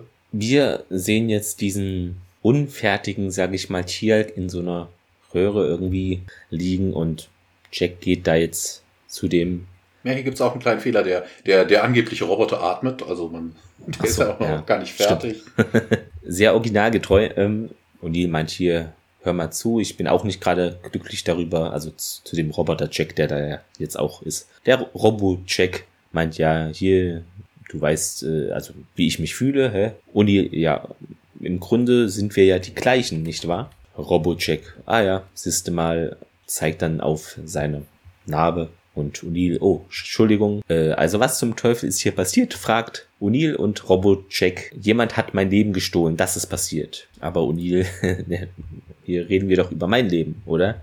Ja, Robot Jack dann, ja, ich habe jedes Recht darauf, äh, eben auch irgendwie, ich habe, ich hatte irgendwie gehofft, dass ich herausfinden könnte, wie ich das alles rückgängig machen kann und wie ich in meinen Körper zurückkommen könnte, da wo ich hingehöre. Original O'Neill meint ja, nun, äh, er ist besetzt, Dankeschön, ne? alles gut soweit. Robert Jack meint, ja, ich hab's gesehen, ne? Ja, was machen wir denn jetzt hier mit mir? Was geschieht jetzt? O'Neill meint, ja, nun, da draußen äh, debattieren alle irgendwie über den Sinn des Lebens, ne? Beide Daniels denken irgendwie, das ist alles total faszinierend. Ja, ich glaube, die Kater, die streiten sich da irgendwie auch schon und Tierk fühlt sich ausgegrenzt. Wir haben hier wohl einiges zu besprechen. Ja, Robotcheck meint nochmal, er möchte keine Schwierigkeiten machen und könnte man zurückgehen. Also, aber meint dann auch, es hat nichts mit Großzügigkeit zu tun hier. Ich kann nicht zurückgeben. Äh, wenn ich es könnte, wäre es vielleicht eine andere Sache. Und Uni meint, ja, es übrigens hier, wir haben dann aber auch ein Sicherheitsproblem, denn ja, ne, wir wissen ja auch das, was du weißt über die Erde, Codes und Verteidigungen. Robotcheck will ihn ein bisschen äh, besänftigen, äh, eindullen hier. Ja, okay, hier, keine Sorge, wir vergraben das Tor und denk nicht mal daran, eine Bombe äh, zu schicken, um, ne, um sicher zu gehen. Ja, also Anspielung hier auch auf den Pilotfilm, als ob das das Sicherheitsproblem lösen würde, wenn, naja, egal. Ja, O'Neill meint, nee, habe ich auch nicht vor, aber Robert Jack kennt sich natürlich und meint, ja, das warst du doch, ne, ich kenne dich. Ja, Schon gut, schon gut, sagt O'Neill. Äh, hier, du hast meine Wortkörnel und Jack, Robot Jack meint ja, du kannst mich Jack nennen. Dann hören wir aus der Ferne so Harlens Stimme Colonel O'Neill und beide Jacks dann ja, um Himmels Willen, beide sehen sich so an und Robot Jack meint ja, ich werde das erledigen hier. Dann, ja, sehen wir dann den Roboter Jack hinausgehen und haben ein Szenenwechsel. Ja, aber es ist interessant, äh, dass äh, der richtige O'Neill sich hier irgendwie darauf einlässt. Er sagt ja auf dem Weg, hey, du weißt doch alle unsere Geheimnisse, ja, ja. verbuddelt das Dorf, wie macht denn das Problem das jetzt weg, ne? Also. Ja, gar nicht, ne? Weil die äh, wissen ja immer noch alles und theoretisch. Ja. ja. Ich weiß auch nicht. Das ist irgendwie merkwürdig, aber wir sind äh, auf irgendeiner ja, Fußgängerbrücke steht hier irgendwie, also auf einer Brücke, die so über den über den den unten diesen Fabrikraum führt und äh, und ihr trifft auf Harlan und ähm, ja, hier, da bist du ja, sagt er, ich war schon besorgt, ähm, wo ist denn der andere? Und äh, also der Roboter O'Neill ist das, ne? Ja. Ähm, ja, er macht sich fertig, nach Hause zu gehen und äh, ja, ich hoffe mal, dass ihr mir alle vergebt, sagt, äh, sagt der Harlan. Und äh, ja, der Robert O'Neill hat mittlerweile irgendwie auch so ein bisschen Verständnis, ne? You were just trying to survive und äh, ja, ja, wir, das werden wir auch schaffen. Und äh, aber der O'Neill sagt nochmal, Harlan, people are not supposed to live forever. Und Harlan, ja, vielleicht nicht, aber ja, probier's doch mal ein paar hundert Jahre aus und vielleicht änderst du dann deine Meinung, ne? Ja, dann kommen wir zur letzten Szene des ganzen ähm, wir sehen SG1 und Robot SG1 vorm Sternentor und Harlan ist auch dabei. Der richtige O'Neill sagt nochmal, hey, ihr nicht vergessen, Gate verbuddeln, wenn wir weg sind. Und äh, Roboter O'Neill, ja, als ob ich das vergessen würde. Die O'Neills sch schütteln sich die Hände und äh, ja, ne, der, der Roboter, der O'Neill guckt sich nochmal die Wunde auf äh, dem Roboter O'Neill an und der Roboter O'Neill sagt, hey, have a good life und O'Neill see ya und äh, ja, Roboter Carter und Harlan winken, als das äh, reale SG1-Team durch das Gate geht und dann endet die Szene auch. Ja, zu, genau zu dieser Szene habe ich das meiste eigentlich noch zu meckern. Da frage ich mich, wie? Also, wie, wie sind die jetzt nach Hause gekommen? Weil die äh, SG1 äh, ist ja kopiert worden, ne?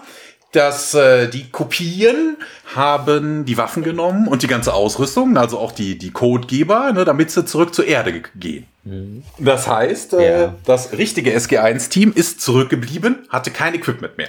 Haben die irgendwie zurückgegeben, wurden nur nicht gezeigt. Nein, eben nicht, weißt du, und äh, Hammond ist ja davon ausgegangen, dass das ja irgendwie Feinde sind, Kopien ja. oder sowas, die ja nicht das Original sind. Die haben denen vermutlich keinerlei Werkzeug großartig mitgegeben, also auch keine Codegeber, weil sie befürchten ja, dass das äh, kompromittierte. Also die haben das ja nur aus, äh, ja, aus reiner Menschlichkeit ja. gemacht, ne, damit die nicht sterben oder so. Aber den gibst du natürlich keinen Codegeber mit, wenn du dir nicht sicher bist, dass das das Original ist. Und das wahnsinnig. Das heißt, SG1 ist auf diesem Planeten, also beide SG1, haben keine Funkgeräte, haben keinen Codegeber. Und wie sind sie, wie kommen sie jetzt zur Erde? Also die haben jetzt zwar die Von Erde SG5 angewählt. ausgeliehen irgendwie. Ja, eben nicht. Die, ja. die SG5 ist ja da auch nicht hin. Also man hat nur, Wir sehen die nur nicht. Ne? Ja, genau. Also die wären eigentlich ja der Iris zerschellt, weil sie konnten sich nicht bemerkbar ja. machen, sie können keinen Code geben, sie werden durch Sterntor gemacht und werden Bratsch an der Iris. Das Ende einer kurzen Serie. Genau, das war's. ja. Podcast. genau. Ich glaube, Star Trek ist auch recht kurz. Ja. ja. Zur Trivia. Interessanterweise wurde diese Folge als sie damals auf RTL 2 ausgestrahlt wurde, um sieben Szenen gekürzt aus Jugendschutzgründen. Also das Original ist ja mit FSK 16 gekennzeichnet, mache ich aber auch in die Show Notes da die Schnittberichte. Das ist dann nur, dass ein paar Sekunden länger irgendwie Tialk den Unil in Dampf hält oder der Unil, wo er seinen Arm da am Anfang so rein äh, messert sozusagen. Das ist dann auch irgendwie noch länger oder krasser so, so Kleinigkeiten, aber interessant, dass es da zu Kürzungen kam. Und ich glaube, ich hatte es in der letzten Folge, die ja noch nicht veröffentlicht wurde, ist erst morgen der Fall. Ha, aber ich hatte da gesagt, ich glaube nicht, dass es mit diesen DVD-Episoden äh, Vertauschungssache hatte ich ja gedacht, gedacht, es hört auf, aber nein, gibt's immer noch, denn diese DVD-Episode weicht von der Sendereihenfolge ab. Diese wurde hier zum, also als 18. Folge ausgestrahlt, ist aber mit 17 auf Volume vor der Season 1 Box drauf. Ja, das ja. Äh, ist ja bei mir sowieso irgendwie ein bisschen ja, ja. durcheinander. Also ich muss dann ab und zu die CD wechseln, also die DVD wechseln. Aber ich habe das ja auch in meinen verschiedenen Episodenführern. Die haben sich nämlich auch äh, nach dem Original orientiert. Und da ist jetzt in der ersten Staffel auch äh, manche Folgen so verdreht. Aber das hängt dann mit dem DVD-Releases, würde ich mal sagen, und der Ausstrahlung auch zusammen, ja. Ach so, genau. Bei Minute 42 und 30 Sekunden ja, die machen sich ja wohl bereit, da wieder durch Stargate zu gehen, das SG1-Team. Und da sieht man im Hintergrund wohl den Tier, wie er mit seiner Rolle bricht. Und zwar fängt er da wohl äh, an zu lachen. Genau. Zuvor hatte er eben ein ernstes Gesicht. Normal halt, ne? SG1, die Robo-Leute, die kriegen wir nochmal in einer anderen Folge zu sehen, aber das dauert noch. Das hatte ich auch gefunden. Ähm, am Anfang sehen wir, also als SG1 dieses Computerterminal da findet, sieht man zwei der exakt gleichen Überspannungsschutzvorrichtungen, die auch im Computersystem des Stargate Centers wohl sind. Also ist mysteriöserweise identisch. Dann habe ich noch gefunden, dass der Don Davis, also der Schauspieler von unserem General, schrieb seinem militärischen Hintergrund eben zu, also dass er auch seinen Charakter mitgeprägt habe. Ich hatte mit Offizieren im Außendienst zu tun, sagte der ehemalige Hauptmann der fünften Infanteriedivision. Dabei habe ich erkannt, dass äh, sie Menschen sind, wie, wie jeder andere auch. Dichter, Künstler, Träumer, Männer und Frauen, die den großen unvollendeten Roman schreiben. Das ist die Richtung, die ich eben versucht habe, auch meine Figur zu entwickeln. Etwas Menschlichkeit einzubringen, um dem Publikum eine andere Seite auch von Hammonds Persönlichkeit zu zeigen. Referenzen zu anderen Sachen hatten wir einmal der Zauberer von Ost, das war ja zu Beginn, hatten wir schon erwähnt. Dann ist es wohl so, es gibt noch eine Referenz an Alarm im Weltall von 1956. Da gibt es wohl auch einen ähnlichen Planeten mit so Powermaschinen und Einwohnern oder so. Ja, Terminator hatten wir auch erwähnt. Genau. Interessanterweise, genau, jetzt komme ich auf die Szene, wo O'Neill ja, weiß nicht, zwei oder drei Meter da oder noch höher runterspringt äh, und verwundert ist, äh, dass es alles so gut klappt. Für den Stunt, äh, da musste der denn Shea auch auf die, so diese Kisten da springen und es war wohl so, dass leider Leute vergessen hatten, diese Kisten äh, auszuleeren. Deshalb fühlte es sich wie, äh, also ein Betonpflaster oder an, wo er da aufschlug. Also war jetzt nicht so sein Favorite Moment am Set.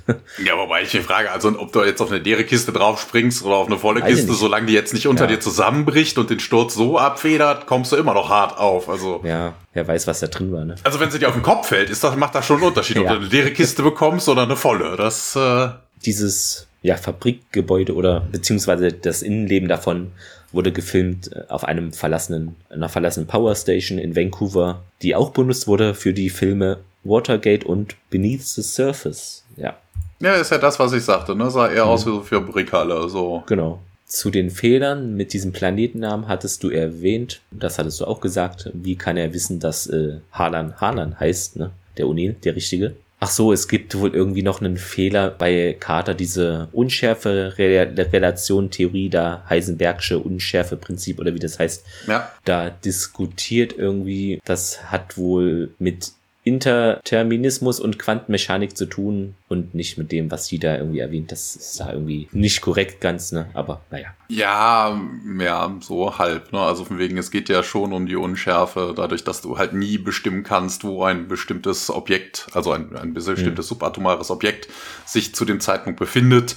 Und wenn du jetzt eine 1 zu 1 Kopie machst, äh, ja, wie soll das funktionieren? Genau, dann noch äh, etwas, was ich auch gefunden habe, dass die Bezeichnung Klone eigentlich nicht korrekt ist, denn es sind ja keine biologischen Kopien, ne? Ja. Nicht wie das Dolly-Schaf, äh, was viele von euch auch noch kennen werden, ist ja schon eher Roboter dann. Ja, Zitat der Woche Hast du da was? Äh, vielleicht hast du das wie ich. Ja, ich habe eins. Also war schwer. Es gab jetzt nicht so viel ja. Tolles, aber ähm, das Gespräch zwischen Roboter Carter und der richtigen Carter. I know, devices. Ne, wir hatten ja gerade drüber gesprochen. Ja. We are identical, right down to the mole on our. Psst, psst, psst. Shut up. Ja. Sehr gut. Ja, ich habe ähm, diesen Dialog äh, auch am Ende ziemlich äh, genommen zwischen Unil und Robo Unil wo es da eben um nochmal diese Idee mit der Bombe schicken ging und nee, nee, keine Angst, mache ich nicht, aber hier, ich kenne dich, du machst es doch. Fand ich cool, dass da nochmal Bezug äh, genommen wurde auf eben den Pilotfilm. Ja, ich finde, sowas wird oft vernachlässigt oder nicht dran gedacht, dass man auch mal auf andere Folgen mal so kurz was erwähnen könnte. Also wenn es passt, natürlich nur. Aber interessant sowieso an der ganzen Folge, warum sind da die Guo-Ulton nie aufgetaucht? Also von wegen, die machen jetzt keinen hochtechnologischen Eindruck, bis auf dass sie mhm. diese Roboter machen können. Ob die vielleicht so kräftig sind und so unempfindlich, also selbst wenn du glaubst, au, au, ich habe mir jetzt wehgetan oder sowas, dass die vielleicht äh, unverwundbar sind, was jetzt so Jaffa-Waffen angehen. Ja. Ne, also von wegen, dass man auf sie schießt und dadurch, dass du ein Roboter bist, so what? Ne, haust den Jaffa dann seine Stabwaffe aus den Händen und äh, bringst ihn halt um. Keine Ahnung. Ja, also, vielleicht haben die einfach äh, so scanmäßig mit, mit dem Schiff gesehen, ach hier, Oberfläche ist kaputt, äh, da unten ist nicht groß was. Ach komm, nehmen wir den nächsten, lohnt sich nicht. Keine Ahnung. Das ist ja vor allen Dingen ein Planet aus der Abydos-Kartusche, also sie müssen um diesen Planeten ja. wissen. Also keine Ahnung, warum das jetzt irgendwie offen sein sollte. Ich weiß es nicht. Also, hm, merkwürdig. Ja, kommen wir auch gleich zum Fazit. Ich fange mal an. Ähm, genau, was erfährt man noch so? Ja, General Hammonds Frau ist wohl vor vier Jahren an Krebs gestorben, hatte auch erwähnt, beziehungsweise war es, glaube ich, O'Neill, ne? Wo er so sagt, hier, wir sind die Echten. Eben mit seinen Enkelkindern die Namen Tessa da und Kayla erfahren wir. Ja, also thematisch gab es schon natürlich äh, auch andere Folgen, andere Serien, die da in diese Kerbe schlagen. Zum Beispiel Star Trek The Next Generation wem gehört Data, aber da fand ich das besser jedenfalls umgesetzt mit diesem Fokus auf die ethische Frage hier, wann ist Leben äh, eigenständig und so weiter. Genau, das war ja hier eher an der Oberfläche gekratzt äh, und etwas trashig. Ne? Also wir haben O'Neill, der schreit irgendwie die ganze Zeit rum. Diesen Industrielook haben wir, das Kammerspiel, ja. Ja, warum dieser Haaland da die ganze Zeit, also vor allen Dingen, wie er die weil er sagt ja, die anderen sind tot und auch hier der letzte, wie konnte er diese Fabrik alleine dann die ganze Zeit warten? Das äh, hat sich mir auch nicht so ganz erschlossen. Ähm, Ja, ja, pff, ja sagt ja. er ja, mehr schlecht als recht. Ne? Also. Ja, aber ist ja auch relativ groß. Ne? Ja, die kann es ja auch egal sein. Ne? Also Hauptsache ja, die Energiequelle läuft, ne? der Rest, also vielleicht das ja Außenbezirke, okay. die haben ja jetzt irgendwie nur Gang, Gang drei oder vier oder so besucht, ne? plus die Labore. Ne, vielleicht ist das der innerste Circle und die Außenbereiche sind alle komplett äh, verranzt und äh, schon nicht mehr bewohnbar und was auch immer, keine Ahnung. Aber der war ja die ganze Zeit so allein. Also es wirkte auch, dass er da keine Lust drauf hat. Theoretisch hätte er dann ja auch wie die anderen verschwinden können durchs Skaten. Ja, okay, wobei dann wäre die Energiequelle dann nicht mehr da. Aber der ist ein schlaues Kerlchen. Wer weiß. Mhm. Ja. Was ich mir noch überlegt hätte, was theoretisch auch hätte passieren können, war jetzt nicht so, aber die Bewohner, die waren da ja schon technisch weiter als andere ne, Leute da in Staffel 1 also nicht als die Noxozo, aber als andere eben. Die hätten ja theoretisch auch versuchen können, da Raumfahrt zu betreiben, wenn die es schon so krasse Roboter bauen können, ne? Aber ich meine, die haben Haaland hinbekommen, ja. Ja, vielleicht haben die ja auch Raumfahrt betrieben. Also von wegen, aber ja. du hast ja auch nur eine begrenzte Anzahl von Raumschiffen. Ja, okay. ne? Also ne, so einen ganzen Planeten zu evakuieren, puh, ne, das hast du ja bei den Tolanern, da könnte man sich ja auch vorstellen. Die haben ja auch Schiffe und trotzdem haben sie nicht alle ja, per Schiff abgeholt, sondern ne, da waren ja immer noch ein paar, paar Leute auf dem Planeten, die du mit der letzten Fuhre abgeholt hättest. Also das kann schon passieren. Vor allen Dingen bringt dir ein Schiff auch nichts. Also wenn die Planetenoberfläche nicht bewohnbar ist und die Strahlung auch so hart ist, dass du keine, was ich war, Schilde oder deinen Raumanzug da nicht gegen hilfst, also musst du relativ zackig unter die Erde. Ne, bis zum Zeitpunkt X musst du, kannst du halt vielleicht Leute evakuieren per Schiff und danach ist halt Essig, weil die Leute unter der Erde sind. Und raus kannst du dann nicht mehr. Okay, ich hatte mir vorgestellt, es hätte auch theoretisch irgendwie sein können, dass diese, ja, dieses, dieser Trick hier, wie die alle am Anfang ausgenockt werden, dass es bei Tier vielleicht nicht wirkt, weil er irgendwie einen Symbionten hat und der mega stark ist oder immun oder so. Ja, aber fand ich jetzt nicht schlimm, dass es so jetzt dargestellt wurde. Aber auf jeden Fall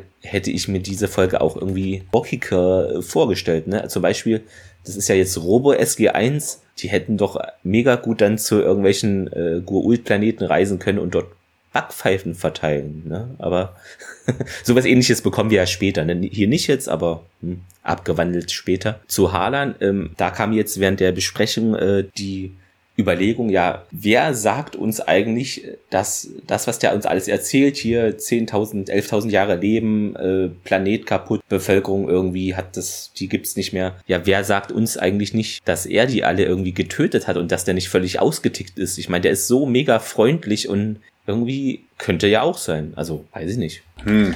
Ja. Ja, aber warum? Also von wegen, der macht ich, sich ja dann selber irgendwie. Ja. Auf jeden Fall fand ich ihn aber trotzdem fantastisch nervend äh, dargestellt. Hatte ja auch so eine aufdringlich freundliche Laberababa-Art. Ja, aber im Gesamten ich finde, die Folge tut jetzt keinem weh, aber jetzt von gut oder top ist die doch ein bisschen noch entfernt. Ja, deshalb, ja, okay, das heißt für mich also der Klassiker Daumen quer in meinem Fall, ja. Ja, pff, ne, was soll ich dazu sagen? Es ist wieder so eine Kammerspielartige Folge, vor allen Dingen, wenn man sich die Szenen anguckt, die sind ja stellenweise ewig lang. Also gefühlt besteht die ganze Folge, äh, die ganze Folge ja wirklich aus vier Szenen, was ich was. Einmal am Anfang, da das Intro, dann einmal die, die Krankenstation und man kommt zurück und dann eine Riesenaufnahme, hu, einmal quer durch den, das fühlt sich so an wie so ein One-Shot, weißt du, so einfach Kamera laufen mhm. lassen. Ach, ne, und es gab auch, also, was mich halt auch irgendwie gestört hat, also warum, ja, okay, ich kann mir vorstellen, dass du, äh, ne, dein, dein eigenes Bewusstsein in einen Roboterkörper haben möchtest. Ne? Ja, das, aber warum erzeugst du nicht einfach Hilfsroboter? Also warum brauchen die zwangsläufig Bewusstsein. Einen, ne, du könntest ja. ja auch ein ganz normales mechanisches Betriebssystem, also ein ja. ne, da drauf packen. Also der braucht Gesellschaft. genau, das, das denke ich mir nämlich am ehesten. Also ja, wahrscheinlich. Naja, ich weiß nicht. Ich mag dieses Kammerspielartige nicht. Und äh, ach so, wir sind ja jetzt übrigens, ne, wir haben das ja ganze ja aufgelöst. Äh. Dementsprechend, sie haben ja intern irgendwie so eine Verbindung. Dementsprechend war klar, dass Harlan dann auch Englisch kann. Und ne, das mit der Zeitrechnung war auch entsprechend richtig. Und ne, also das war schon, also stringent war das richtig. Ja. Ja, ich weiß nicht. Also hm, viel passiert ist nicht. Man, doch Harlem begegnet man später noch. In einer Folge haben wir ja schon gesagt.